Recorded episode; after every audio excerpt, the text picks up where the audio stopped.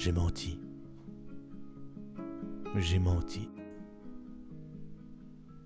La poésie est là. Encore bien présente.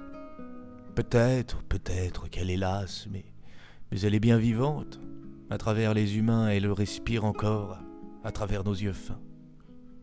Elle se débat un peu, mais elle sait qu'à la fin, il ne restera qu'elle pour assouvir la faim de comprendre et savoir le pourquoi du comment de la vie que l'on mène avec étonnement.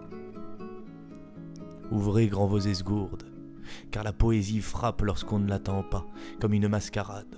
Elle n'amène avec elle que tirades et consonnes, emmêlement de mots, embrouillant les neurones. Sans cesse, elle soulève des questions sans réponse et embourbe ton âme dans un brouillard de ronces. Alors pourquoi poétiser si cela est risqué? Mais pour vivre, bien sûr. Pour ne pas paniquer et pour trouver un sens à la vie que l'on mène.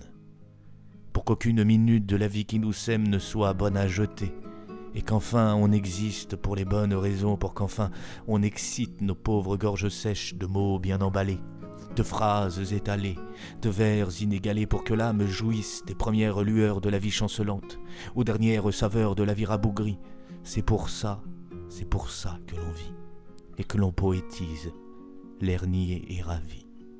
Et il y a des dingos qui sont fous amoureux, qui sont prêts à crever comme des vieux bouseux pour faire entendre un peu, encore, les consonnes de cette belle dame qui a l'air sauvageonne.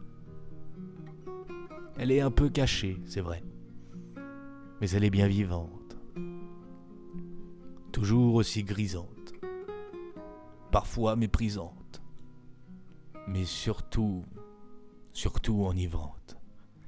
Elle fait un bien fou partout où elle passe, sans demander un sou.